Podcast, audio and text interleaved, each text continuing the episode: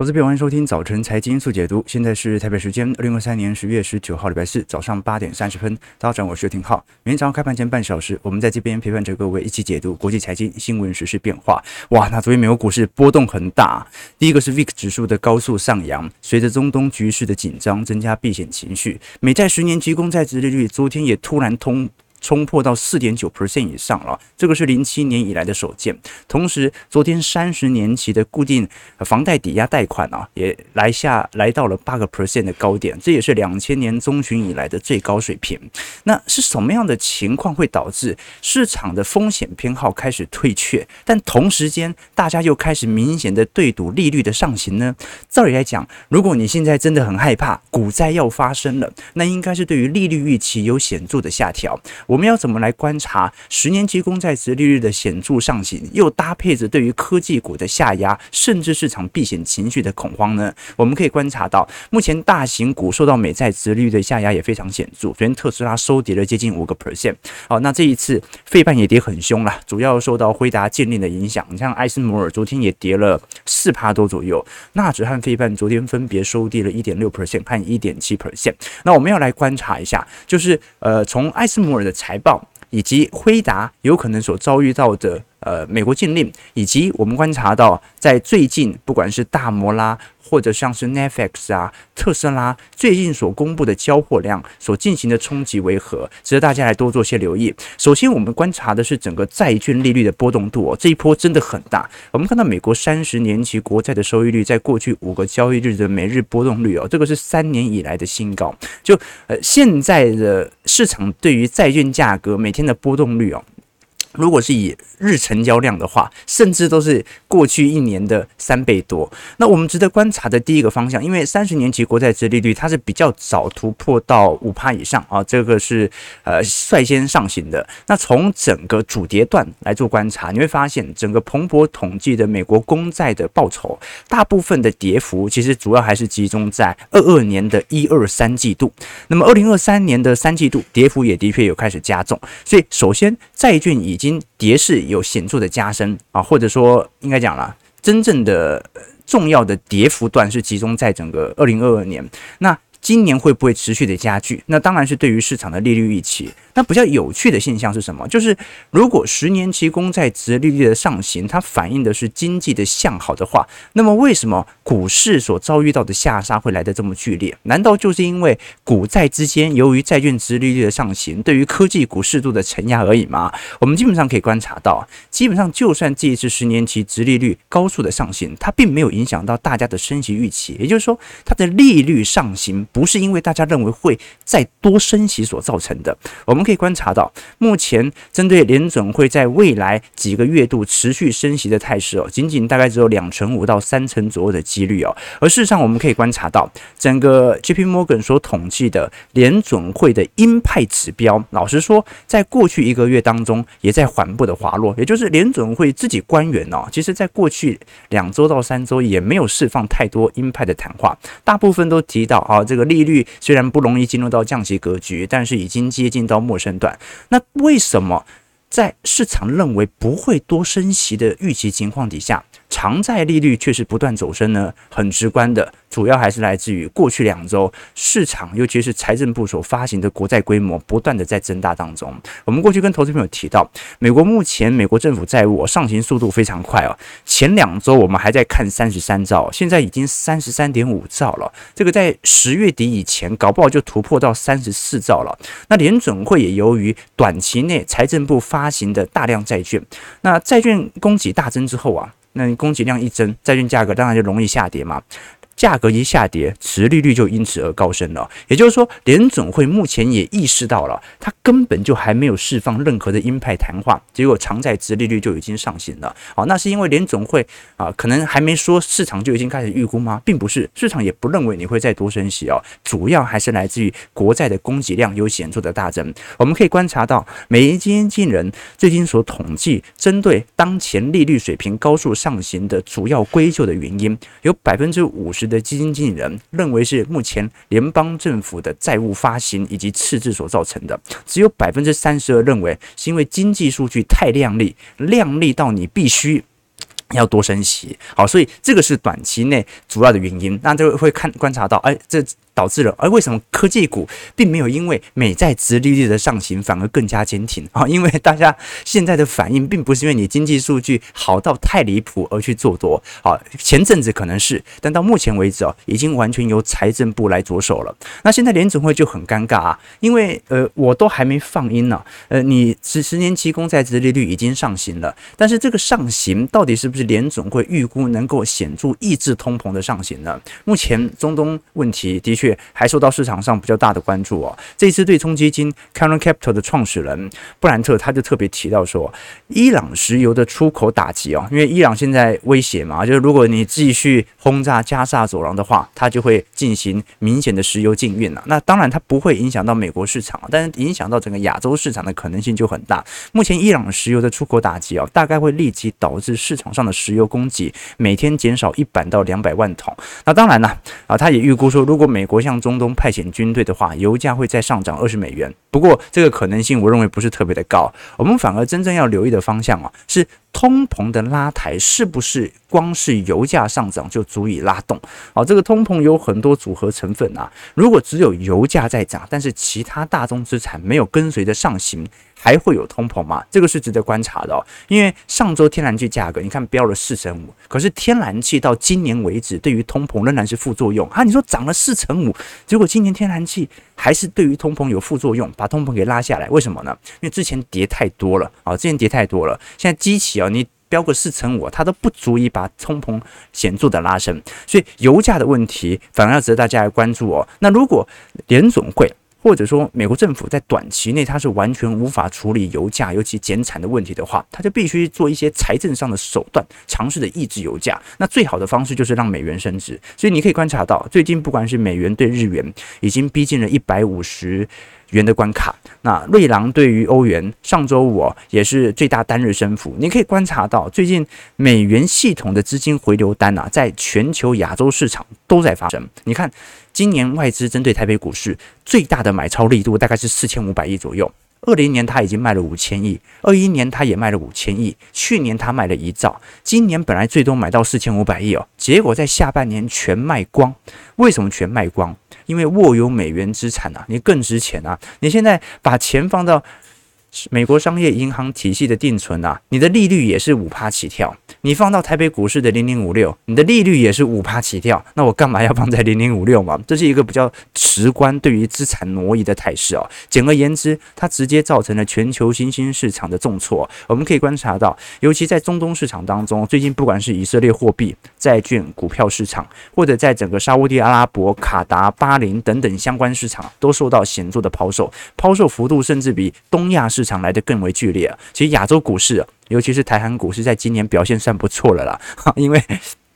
其实新兴市场表现得更加惨烈哦。OK，那最终就变成了随着十年期公债殖率的上行，它又不是由单纯经济的数据的量力所带动，那最后就变成了那市场的避险情绪也在发酵。所以最后我们可以观察到，反而在本轮资产价格上涨当中哦，极度亮丽的一项资产，在短短一个月内哦，飙升幅度极度亮丽的，就是属于黄金价格。我们可以观察一下黄金价格当前走势，黄金价格目前每盎司飙到。一千九百五十美元，这个是接近一个月以来的新高。我们从最低点大概是一千八百二十五美元这一波的下挫之后，当时是来自于美元的走强嘛。我们过去跟投资朋友分享过，这个美元跟黄金通常是跷跷板啦。好，就说美元呃，通常如果走弱的话，那通常你就可以拿，你就必须要拿更多的美元才能够换到一盎司的黄金价值嘛。黄金价值不太变动，所以这个时候黄金价格就容易有所攀升。但这一波很有趣哦，美元正在走升，但黄金走升速度更快。为什么呢？因为黄金过往哦。不只跟利率有所联动，它通常也是全球非常重要的避险资产，也就是当尤其是中东危危机或者是战争冲突的时候，黄金价格就有非常显著的攀升。不过我们过去也跟投资朋友提过了，通常在市场上极度恐慌的时间点，比如说由于中东危机、由于以巴冲突所形成的避险单，美元和黄金时常会出现同步联动的情况，就是因为市场。场现在急着要找避险资产嘛，那股票肯定不是避险资产。那债券过去曾经被视为避险资产，不过它比较属于股债配置的一种资产配置啊。如果是属于短期配置的话，基本上就是以美元和黄金为主哦。所以通常我们过去跟投资朋友提过，美元的上涨有三段论哦。第一部分是来自于升息周期开始。第二部分是来自于新兴市场泡沫破灭，资金加速回流。第三部分呢，就是我们讲的市场的恐慌情绪爆发。所以你可以观察到，每一次在升息周期结束之前，美元通常都会有末升段的最后喷出。我举个例子来说，比如说你像是两千年，当时蓝色线，美国基准利率是不是已经到尽头？答案是的，已经停止升息了。但是美元指数仍然在显著向上冲。那包括在二零零八年。二零零七年，当时联准会其实已经开始进入到降息周期，但是市场对于经济衰退的恐慌情绪仍然在发酵，所以明明利率在调降，明明你拿到的利息越来越少，但是美元指数却高速走升，为什么？这个时候大家倾向现金为王。那包括二零二零年，当时由于新冠疫情，联邦基准利率也是紧急降息啊，但是一降息。美元有立即走贬吗？没有，反而市场上更加恐慌，觉得完蛋了，经济要进入到长期的衰退，所以美元指数快速走高。而现在我们所观察到的美元指数，其实就有一点这种感觉，就是我们也很清楚，基准利率已经接近于末半段啊。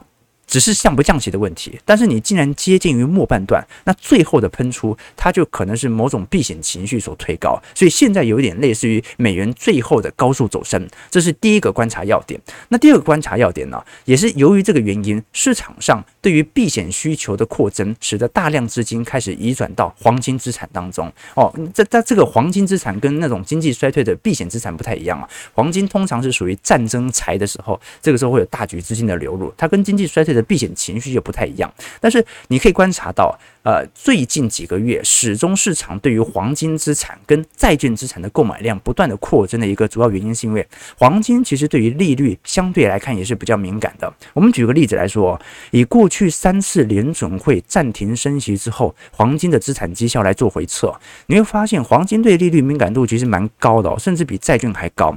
你看当时在二零一八年。联总会停止升息以后啊，黄金价格啊，在短短是一年内吧，飙涨了一百五十三个 percent。零六年当时也是停止升息，结果黄金飙涨了两百七十二 percent。两千年停止升息，黄金飙涨了一百七十个 percent。也就是黄金跟利率，老实说，它也是有一个反蛮明显的利率反转的效果的。所以黄金这个时间点受到市场上的重新关注有几点，第一是利率的反转。有没有可能在明年出现？第二是衰退的避险情绪的需求。第三当然就是比较国际震惊的议题，那就是全球的去美元化。不过现在看起来没有去美元化的问题，因为现在大家都抢美元嘛。OK，好，这是第一个。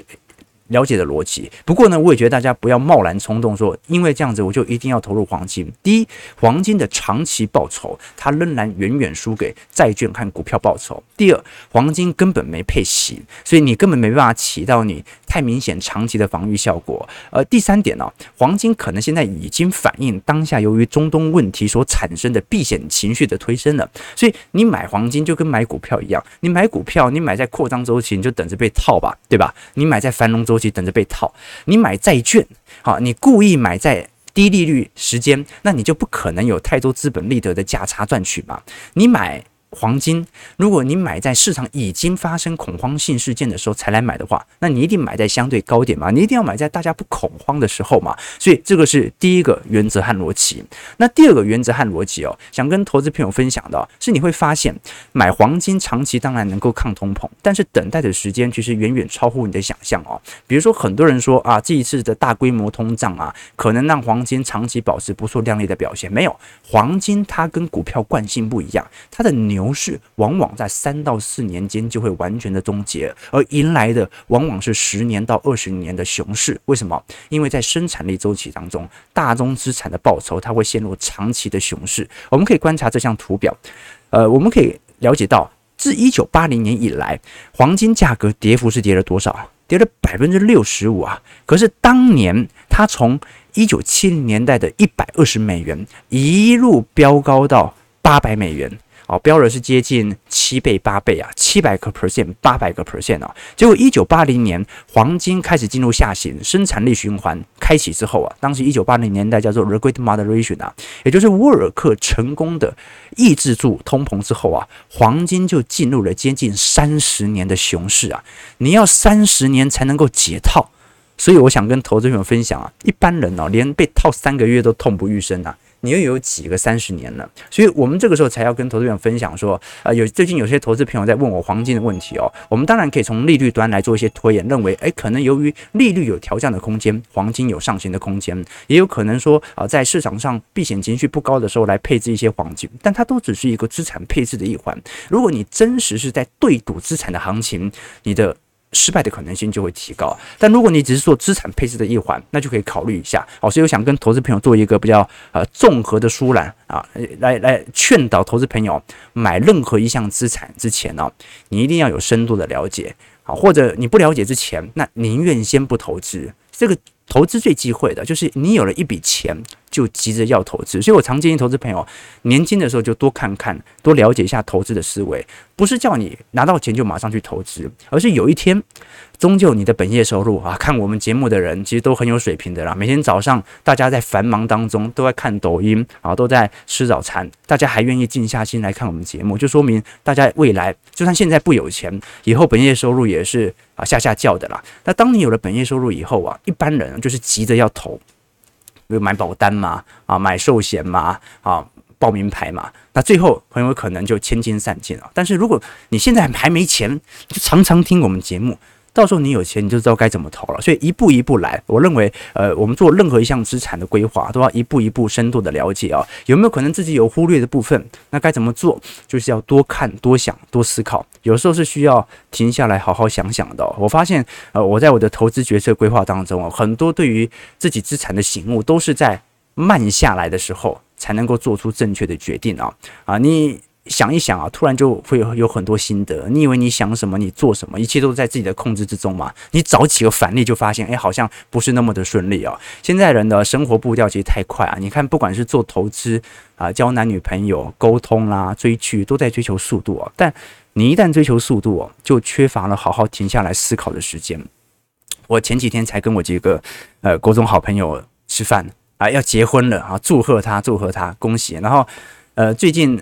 就跟他聊说，我们国中的时候啊，一些鸟事，因为我们几个臭男生嘛，国中大家都知道情窦初开，亚洲男生都是这样的啦，就是性教育大概百分之九十都是来自于色情片嘛。那国中的时候哦，家境其实已经好一点了，那个时候大家都拿一台手机，那 Sony Ericsson 很小小只的啊，就是都是按钮的，然后有蓝牙功能，但那个时候还没有网络。那有很多家里有电脑的男同学们啊，就会帮我们从那个 Foxy 啊下载很多那种交流的影片，然后带来学校，用蓝牙一点一点的传给我们这样子。那个时候家里没有电脑嘛，所以每一支影片都很珍贵，然后手机容量又不大，所以基本上都很认真看呐，几乎一支影片会复习几十次这样子哦。那第一次看还好啊，第二次看、第三次看，有时候就开始追剧情了嘛，开始用欣赏的角度啊，但是通常也没有看完啊，因为。还没看完就自己先结束了嘛，对不对啊？然后我们那个时候就在聊，我们就想说，就是这几个人啊，我们这几个人都记得同一部影片，记忆非常的有深。现在现在不可能了，现在根本没印象啊！啊，就是现在新的影片都不会有印象啊。他那个影片是讲什么啊？啊，就是他讲说有一个那是日本日本片，他讲说有一个男人哦，他每天在那个苦练隐身术。然后男子就发现自己的存在好像被抹去了，没有人可以观察到他，没有人可以摸到他，别人再也察觉不到他。于是呢，那部片就这样演，他就摸进一个邻居家庭，就先和那个家庭的那个妻子做了啊，就标准那种 A 片情节，然后又跟那家人的那个奶奶啊、岳母做了。然后又跟那家人的女儿哦，又做了这样子哦，那没有人感知到她的行动，一如往常的做饭，然后和丈夫聊天啊，晒衣服啊，哦，这拍得很变态，对不对？然后男子做完呢，啊，他就喜滋滋的离开，啊，但是呢，就在他甩上这家大门，发出巨响的瞬间，突然之间哦，忽然静止，然后所有人突然都面无表情的这样转向大门，盯着男子刚才离开的方向，突然大家一抹微笑。原来他们是装的，从头到尾他们都有意识。我他妈看完那个时候，我记得我做噩梦做了一个礼拜啊，哦，就太恐怖了，太恐怖！日本人实在太变态了。好，反正看了三四次哦，那个时候都没有看到最后嘛。最后想说有一点时间把它看完，实在太恐怖了。那我们就在聊，我们说，哎，我们那时候怎么那么闲呐？居然把一部影片真的从头到尾把它看完了。现在不要说是什么影片了，现在追剧啊、看电影啊，我们都要五分钟快转啊，追剧要两倍速啊，啊，所有决定都是冲动决定啊。但是其实你会发现呢、哦，很多很好的决策，你事后的回顾都是一步一步慢慢解决的。当你多想想之后，你会发现你已经看过的片子，你甚至会记得他们在几分几秒才真的遇见。已经看过的片子，怀念的并不是做，而是那些。第一次看到因为遇而被轻视的情节，啊，就好像二十年前我们同学重逢的第一句话是什么？错过末班车，为什么啊？最后在人家家里睡了。那岳父为什么当时失去了岳母？啊，当时我在店里偷的东西藏在哪里？就是很多时候你只有慢慢一步一步的去思考，静下心来思考，你才不会因为几分钟的兴奋冲动做决定啊。你如果因为看了几分钟，你如果因为一项资产看起来当下热腾腾，就急着要去做投入的话，哦，那么你决策错的几率其实就很高了。啊，这有一天，如果你看任何事情，不管是看一项资产的波动，还是看一部电影，你都能够静下心来看，就像是左脑战胜了右脑。啊，大头战胜了小头，好，就放慢一点点。这个是希望我们在分析过程当中一步一步给大家了解到的。好，所以我想跟投资朋友再提醒一下，任何的资产规划，你最好自己多想想。你不要因为我的一句话就决定要贸然的冲动去进行投入。我们的分析逻辑当然有自己的背后的投资素养，我们的资产又不是今天才累积到现在的，都是有一步一步来的。所以欢迎投资朋友，如果有兴趣的话，我可以观察我们财经傲娇会员系统啊，资产部位的比例的变化，我们是如何一步一步走到现在的啊。那每个人会有自己的资产规划。你最好先停下来想一想，如果你真的是听到人家叫你买什么，你就觉得是不错的一个选择的话，那很危险，好，那很危险。好，那我们继续往下看，现在聊的是美国股市的财报变化，因为昨天我们所公布的财报当中哦，科技股老实说表现并不是特别好，但是呢，在悲观当中又带出了一点点希望。我们举个例子来看，比如说昨天艾斯摩尔。全球半导体设备大厂艾斯摩尔所公布的三季度财报和全年展望当中，预期今年的营收年增率会增加三成，这个是符合市场预期的。但是呢，市场上真正比较留意的事情是哦，现在所公布的实体三季度销售金额当中啊，仅仅只有六十七亿欧元，就是你的全年展望没有太大的变动，但是你三季度的实体销售又比市场预期来的差，那只有一种解释了，这也是目前市场上普遍有所期待的，就是第四季。半导体应该会迎来显著的复苏行情。如果第四季没有迎来显著的复苏行情，那么现在的猜测就有一点失准了。OK，这个是第一件要发观察的方向啊。那第二个是，我们都很清楚，拜登 AI 禁片禁令哦，现在已经呃列增到四十多国当中。这一次不管是辉达的 A 八百或者 H 八百啊，绘图晶片 GPU 啊，都已经受到全面性的管制，这当然形成对于半导体短期内的冲击。但是我们过去跟投资朋友提过，这种由于政治问题所引起的短期股价下杀，不是长期问题。为什么？因为需求是不变的，呃，你需求可能只是绕了一手，绕了两手，或者说呢，你只是借由。比如说好了，比如说华为可能受到了制裁，在过去几年，但是它会影响到全球的半导体需求吗？不会，因为。苹果手机它会侵蚀掉华为的市占，最后台积电还是卖给苹果，所以它不会有太大的影响，它只是一个短期的股价冲击，真正影响的还是第四季，到底财报能不能显著复苏啊？那今天下午台积电很快就会召开法说会，两点钟，到时候我们要来观察的第一个要点是昨天提到的资本支出到底会不会有所调降？台积电这几年资本支出扩张幅度非常快，去年是攀高到三百六十三亿美元，今年上半年的实质。基本面的呃资本支出啊，大概是一百八十一亿，所以如果下半年跟上半年一模一样的话，那就是达标了。但是如果下半年资本支出开始锐减的话，那就说明不只是外界谣传的两百八十亿到三百亿的资本支出，有可能真的是今年的实质资本支出，也代表着对于二四年、二五年原本台积电在 Arizona 或者在于日本熊本厂，或者在二六年以后。到时候的德国厂可能在实体进程上都会有所延后。那我们也观察到了，其实到目前为止，台积电的营收在九月份哦，大概还是下滑了十三点四 percent。从同比层面来做观察，好，在各大台湾的这些重要电子零组件厂商当中哦，大部分都还是属于负报酬。但是我们过去跟投资朋友提过，真正的复苏期预估会大概在第四季左右。再来就是昨天我们所提到的，这一次其实整体负债对于股东权益的比例哦，上行速度很快。当时一八年大概才十一趴左右而已啊，最近已经增加到二季度的三成了。也就是说，同一时间呢，应付的公司债从五千呃从五千哎从五百六十九亿哦，增加到九千亿左右啊，现金部位也从五千七百亿增加到一点二兆。也就是说，现在。台积电手上持有大量的这种呃很明显受到资产减损的债券，那你持有这么多的债券，然后也换取这么多的配息，你的目的为何？是进行股东的回馈吗？好，那这个是值得大家来多做一些观察的。OK，好，那再来就是特斯拉啊，特斯拉的部分呢，美国在三季度的销量，假如说电动车销量啊是。特斯拉表现不是特别好，不过美国市场是持续在扩大当中。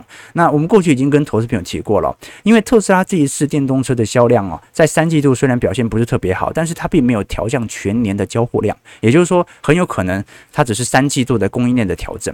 那我们反而要观察到，是特斯拉在近期的市占率的增长又开始有所趋缓。那这个趋缓的原因来自于总价值的下滑。我们都很清楚，特斯拉当时所发起的价格战啊。让九月份的平均电动车价格从上个月的五万两千二百一十二美元下降到五万美元。你看特斯拉在 Model 三的价格，在去年年底的时候，大概是保持在四万七千块美元左右啊，最近已经下滑到四万块了。也就是，呃，才过去不到一年的时间，它已经降了七千块左右的价格哦。那下滑幅度来得这么快哦，它直接影响的就是毛利率近期下滑幅度也开始有所了这个显著的下滑。那我们都很清楚嘛，你第三季交车量又不高，然后毛利率又下滑，那当然市场就会有一些迟疑的声浪。不过至少从上行趋势来看，没有太大的改变啊，也很有可能只是在短期内的呃。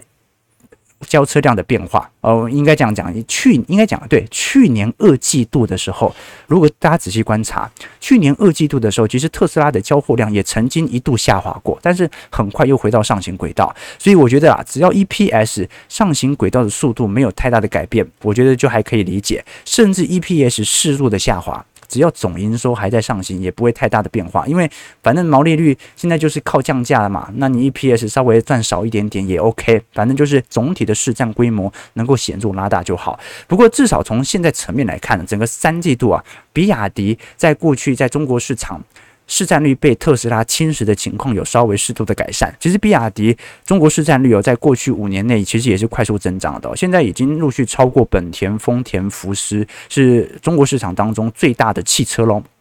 那另外一方面，在过去我们过去跟投资朋友提过，因为整个瑞银哦。把二零二二年比亚迪的 Seal 这个型号的车款进行拆解之后，已经发现了有百分之七十五的零件哦，都是属于中国内部制造的，并没有采取海外技术啊，只有百分之十或者更少的零部件是来自于国外的供应商。那这个比例是全球水平的两倍啊，所以老实说啦，这个比亚迪。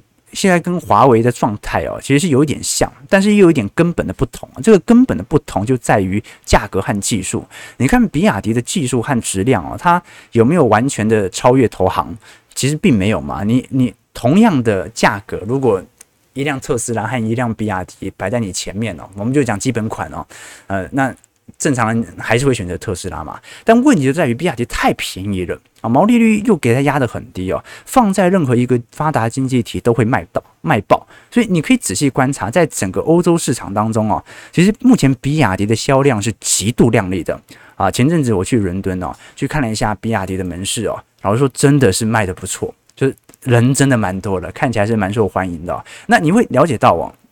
这个比亚迪哦，这个汽中国汽车市场其实早就已经饱和了。某种程度，它是一个存量博弈，本质上就是比亚迪去侵蚀其他那些以前在呃，因为中国汽车通常是属于合资汽车嘛，然后就是国外跟本土进行结合，它顶多就是侵蚀这些市占啊。但是你可以观察到，比亚迪，我个人认为啊，有点像什么？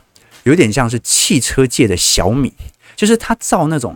便宜好用的车，它在一个很小的领域、小时代里面弯道超车，抢一抢国际的肉，然后抢一下欧洲市场，吃一点肉这样子哦。那你如果每天学华为哦，华为就是有一种啊，我要吊打全球，遥遥领先啊那种感觉嘛。好，那你一旦被戳穿，那很容易被内外夹击嘛。好，但是。比亚迪就有这种感觉啊，大家有没有发现到啊？就是也不太针对整个全球的科技战来做过多的表态，然后百分之七十五的零组件全部都是自家制造的，然后就是尽量的压低便宜，给大家便宜好用的车。好，这可能是中国企业未来一个 值得发展的一个前途啊。不过我们也要知道一件事情啊，那就是现在整个美国市场当中啊，特斯拉之所以整体市占进程哦，在全球市场拉升比较缓慢，主要还是来自于美国市场没有完全开通啊。其实中国电动车是市场快饱和了，但因为美国现在电动装还是太少了，导致你市占率没办法做那种非常惊人的拉抬。我们举个例子来说，最近彭博社和贾户奇摩财经。做了一份统计来调查目前美国人对于电动车的实际偏好啊，那总体而言你会观察到有百分之五十七的受访者，而且现在已经有电动车了，已经表明下一次购买汽车时不太可能再购买电动汽车，只有百分之三十一的受访者认为会再买，百分之十一的人认为不知道。那有不愿意买电动车的人口当中啊，六十五岁以上的人口有百分之七十不愿意再买电动汽车了。好，那其中几个原因啦。第一个啊是属于里程数的问题啊，就是电动车虽然里程数现在看起来已经跟汽油车相差无几了，但是容易受到气候的变化或者天气的高低影响到明显的电量啊，就有时候天气很冷的时候，突然电量掉得很快啊，那电动车驾驶者他会有电动车焦虑嘛，对不对啊？有时候天气很这个很热的时候，它电量也掉得很快。那另外一个就是属于这个特斯拉，因为它是属于一体化铸造嘛。常常碰坏一个零件就很麻烦，要全换了。所以现在至少从已经在开电动车的反馈效果来看啊，没有太大的那种持续购买电动车的习惯。尤其在美国，电动车跟政党属性几乎是密不可分啊。在民主党人当中啊，有百分之四十愿意去买电动汽车，但是呢，共和党人只有百分之十七。好，这共和党人普遍对于气候变迁没有太大的兴趣啊。好，所以对于电动车也兴趣缺缺。所以在这种状态底下，它最终导致的就是由于电动装在美国基建法案当中，它还并没有进行全面的普及，导致了现在电动车在美国的发展渗透率啊是极低无比的。目前电动窗的渗透率大概在中国市场当中是接近五成，但是在美国市场当中，预估二零二五年可能也顶多到一成二到一成三左右而已哦。你少了电动窗，那是对于电动车最大的打击。好，九点零四分，我们先看一下投资朋友的几个提问，跟大家看一下开盘的表现。好，所以美国股市的确啊下杀力度比较来得重啊，但是啊。但这次也没跌多少嘛，对吧？台北股市是没跌多少了。OK，好，我们先看一下整个台北股市的概况。